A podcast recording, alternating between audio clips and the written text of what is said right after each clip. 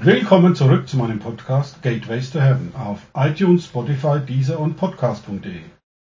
Mein Name ist Markus Herbert und mein Thema heute ist Gottes Plan versus Satans Plan. Wir sind im Kapitel 8 vom Buch Esther, Vers 1. Noch am selben Tag schenkte König Xerxes der Königin Esther das Haus und den Besitz des Judenfeindes Haman. Er ließ Mordechai zu sich rufen, denn Esther hatte ihm berichtet, dass er ein Pflegevater sei. Was für eine Wendung! Haman wollte durch Vernichtung des jüdischen Volkes an ihren Besitz kommen und es dann zu Silber machen. Wahrscheinlich wollte er dazu eine Immobilienmaklerfirma gründen. Stattdessen bekam nun Königin Esther den Besitz von Haman vom König geschenkt. Vers 2 Der König zog seinen Siegelring, den er Haman wieder abgenommen hatte, von der Hand und überreichte ihn Mordechai. Esther machte Mordechai zum Verwalter von Hamans Besitz. Der Siegelring steht für Macht und Autorität. Wer das Siegel des Königs hatte, konnte über Erlasse herrschen. Dies hatte Haman für seine finsteren Pläne ausgenutzt. Statt Haman hatte jetzt Mordechai die Autorität vom König bekommen. Und als i-Tüpfelchen machte die König Esther jetzt Mordechai zum Verwalter von Hamans Besitztümern. Wie war das? Der andere in eine Grube gräbt? Punkt, Punkt, Punkt. Doch das Problem mit dem nicht rücknehmbaren Erlass des Königs, den Haman vom König erschlichen hatte, war damit noch nicht gelöst. Die Ausrottung des jüdischen Volkes schwebte immer noch wie ein Damoklesschwert über ihnen. Vers 3. Noch einmal wandte sich Esther an den König.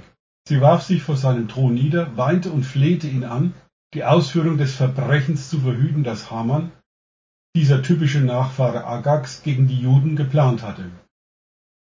Der typische Nachfahre Agags, des Amalekiterkönigs, war genauso listig und heimtückisch wie alle Amalekiter. Ihr erinnert euch sicher an 2. Mose 17,16. Gott hatte prophetisch den Konflikt mit den Amalekitern vorhergesagt. Er sagte, schwört dem Herrn treue Gefolgschaft. Zwischen ihm und den Amalekitern ist Krieg für alle Zeiten. Also setzte die Königin Esther noch einmal alles auf eine Karte, Gunst beim König zu erlangen. Verse 4 bis 6. Der König streckte ihr sein goldenes Zepter entgegen, da stand sie auf, trat vor ihn hin und sagte, wenn es dem König recht ist, wenn ich seine Gunst gefunden habe, wenn er mir wohl will und mein Vorschlag ihm gefällt, dann veranlasse der König, dass der Erlass widerrufen wird, den der Agags-Nachkomme Haman, der Sohn von Hamedata, aufgesetzt hat, um die Juden in allen Provinzen des Reiches auszurotten. Ich kann es nicht mit ansehen, wie das Unheil seinen Lauf nimmt und mein eigenes Volk vernichtet wird. Das hätte ich auch nicht mit ansehen können. Leider gibt es heutzutage Menschen, die ihr eigenes Volk hassen. Wie tief sind diese Menschen gesunken und von ihrer Ideologie verblendet. Der König gewährte Esther abermals seine Gunst. Er hatte auch schon eine Lösung für das Problem parat, dass ein Erlass, der im Namen des Königs abgefasst und mit seinem Siegelring besiegelt wurde, nicht mehr zurücknehmen lässt. Ich gehe stark davon aus, dass Gottes Weisheit ihn dazu inspiriert hat. Verse 7 bis 8. König Xerxes antwortete Königin Esther und dem Juden Mordechai. Ich habe Esther den ganzen Besitz Hamans geschenkt und ihn selbst an den Galgen hängen lassen, weil er die Juden vernichten wollte. Aber ein Erlass, der im Namen des Königs abgefasst und mit seinem Siegelring gesiegelt ist, lässt sich nicht zurücknehmen. Ihr könnt jedoch in meinem Namen und unter meinem Siegel eine weitere Verfügung erlassen, um die Juden zu retten. Tut, was ihr für richtig haltet. Dadurch, dass der König Mordechai den Siegelring gegeben hatte, Vers 1, hatte Mordechai jetzt die Autorität und die Macht, den teuflischen Plan zur Vernichtung des jüdischen Volkes zu durchkreuzen. Damit konnte er die totale Vernichtung in einen Sieg verwandeln. Vers 9. Mordechai ließ die Schreiber des Königs zusammenrufen. Es war am 23. Tag des dritten Monats, des Monats Sivan, und diktierte ihnen einen Erlass an die Juden im ganzen Reich sowie an die Reichsfürsten und die Statthalter und obersten Beamten alle 127 Provinzen von Indien bis Äthiopien, jeweils in ihrer Schrift und Sprache des betreffenden Landes und auch für die Juden in ihrer eigenen Schrift und Sprache. Mordechai handelte sofort und entschlossen, denn Eile war geboten. Da es damals noch kein Fax bzw. Internet gab, musste er auf berittene Boten zurückgreifen. Das persische Reich war riesig und erstreckte sich von Indien bis Äthiopien. Selbst mit Pferden dauerte es eine Zeit, um alle Provinzen zu erreichen. Verse 10 bis 11. Der Erlass war im Namen des Königs abgefasst, Er wurde mit dem königlichen Siegel versehen und durch berittene Boten auf den schnellsten Kurierpferden in alle Provinzen geschickt. Er enthielt die Verfügung.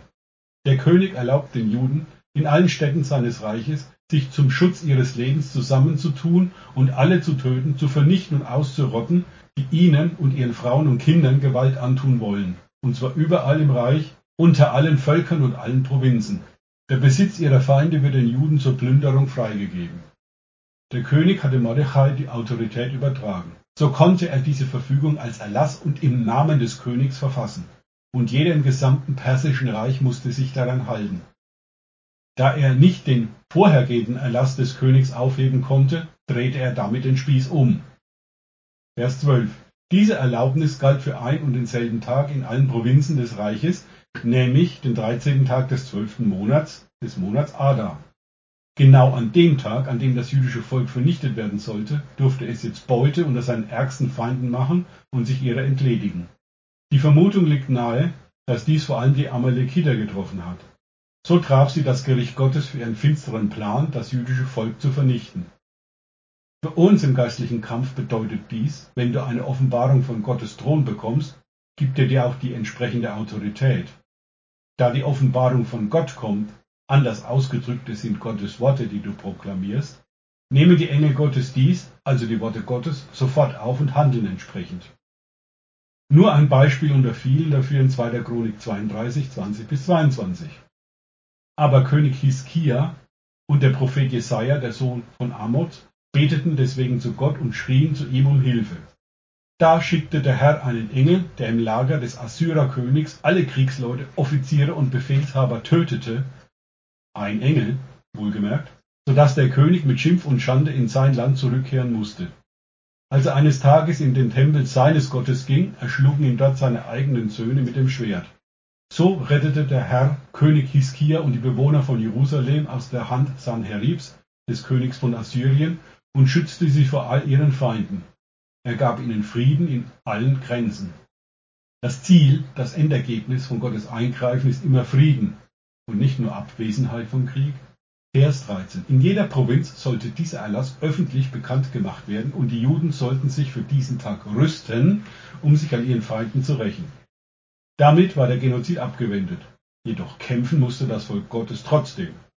Es fiel ihnen nicht automatisch in den Schoß. Sie sollten sich für diesen Tag rüsten. Um das klarzustellen. In Epheser 6,12 steht, denn unser Kampf ist nicht gegen Fleisch und Blut, also gegen Menschen, sondern gegen die Gewalten, gegen die Mächte, gegen die Weltbeherrscher dieser Finsternis, gegen die geistigen Mächte der Bosheit in der Himmelswelt. Also Satan und seine finsteren Mächte. Die sind normalerweise unsichtbar. Also brauchen wir Gottes Strategien für diesen Kampf und wir brauchen unbedingt Zurüstung. Wie schaut diese Zurüstung aus? Steht in Epheser 4, 11 bis 12. Und auch die versprochenen Gaben hat er, der Heilige Geist, ausgeteilt. Er hat die einen zu Aposteln gemacht, andere zu Propheten, andere zu Evangelisten, wieder andere zu Hirten und Lehrern der Ekklesia. Deren Aufgabe ist es, die Glaubenden, also dich und mich, zum Dienst bereit zu machen, damit die Ekklesia, der Leib von Christus, aufgebaut wird. Die Kirche funktioniert nur mit Pastoren, doch göttliche Vollmacht hat sie nicht. Die Ekklesia, der Leib Christi, braucht den fünffältigen Dienst. Ein einfältiger Dienst reicht für die Zurüstung bei weitem nicht aus.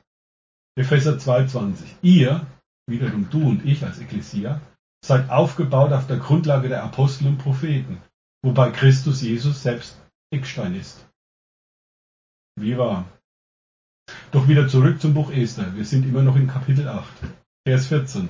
In höchster Eile und auf den besten königlichen Kurierpferden machten sich die Boten mit der Anordnung des Königs auf den Weg. Auch im Palastbezirk von Susa wurde der königliche Erlass bekannt gemacht. Übertragen für uns gilt, wir müssen auf das Zeitfenster achten, das Gott vorgegeben hat.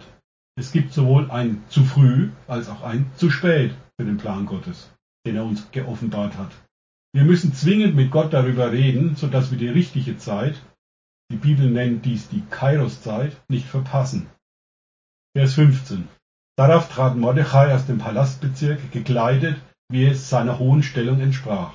Er trug ein Gewand in violetter und weißer Farbe, einen Mantel aus feinem weißen Leinen und purpurroten Wollstoff und dazu eine goldene Krone. Die Bewohner von Susa jubelten ihm zu. Mordechai hatte es bis zum Vizekönig gebracht, und das zu Recht.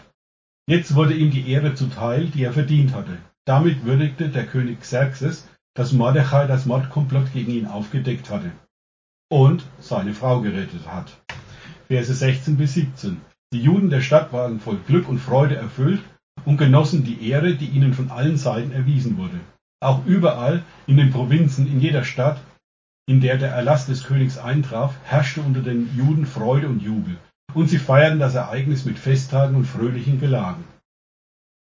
Von den Nichtjuden gerieten viele in große Furcht und traten zum Judentum über. Was für ein überwältigender Plan Gottes. Selbstverständlich kam Freude beim jüdischen Volk auf und sie feiern das Ereignis als Purimfest bis auf den heutigen Tag. Nicht nur, dass die Gottesfurcht auf die Nichtjuden fiel, es brach auch noch eine Erweckung unter den Nichtjuden aus. Das passiert, wenn Menschen, hier ist dann Mordechai, Gott gehorsam sind. Statt der Vernichtung des jüdischen Volkes brach nun eine Erweckung aus. Gott hatte sich einmal mehr als der allmächtige Gott erwiesen. Wie bitter für die Mächte der Finsternis. Ich beende diesen Podcast für heute mit einem Zitat aus dem Neuen Testament. Steht in Markus 10, 27. Jesus aber sah sie an und spricht, bei Menschen ist es unmöglich, aber nicht bei Gott, denn bei Gott sind alle Dinge möglich. Wie wahr? Danke fürs Zuhören. Denkt bitte immer daran, kenne ich es oder kann ich es, im Sinne von erlebe ich es. Erst sich auf Gott und Begegnungen mit ihm einlassen, bringt Leben. Gott segne euch und wir hören uns wieder.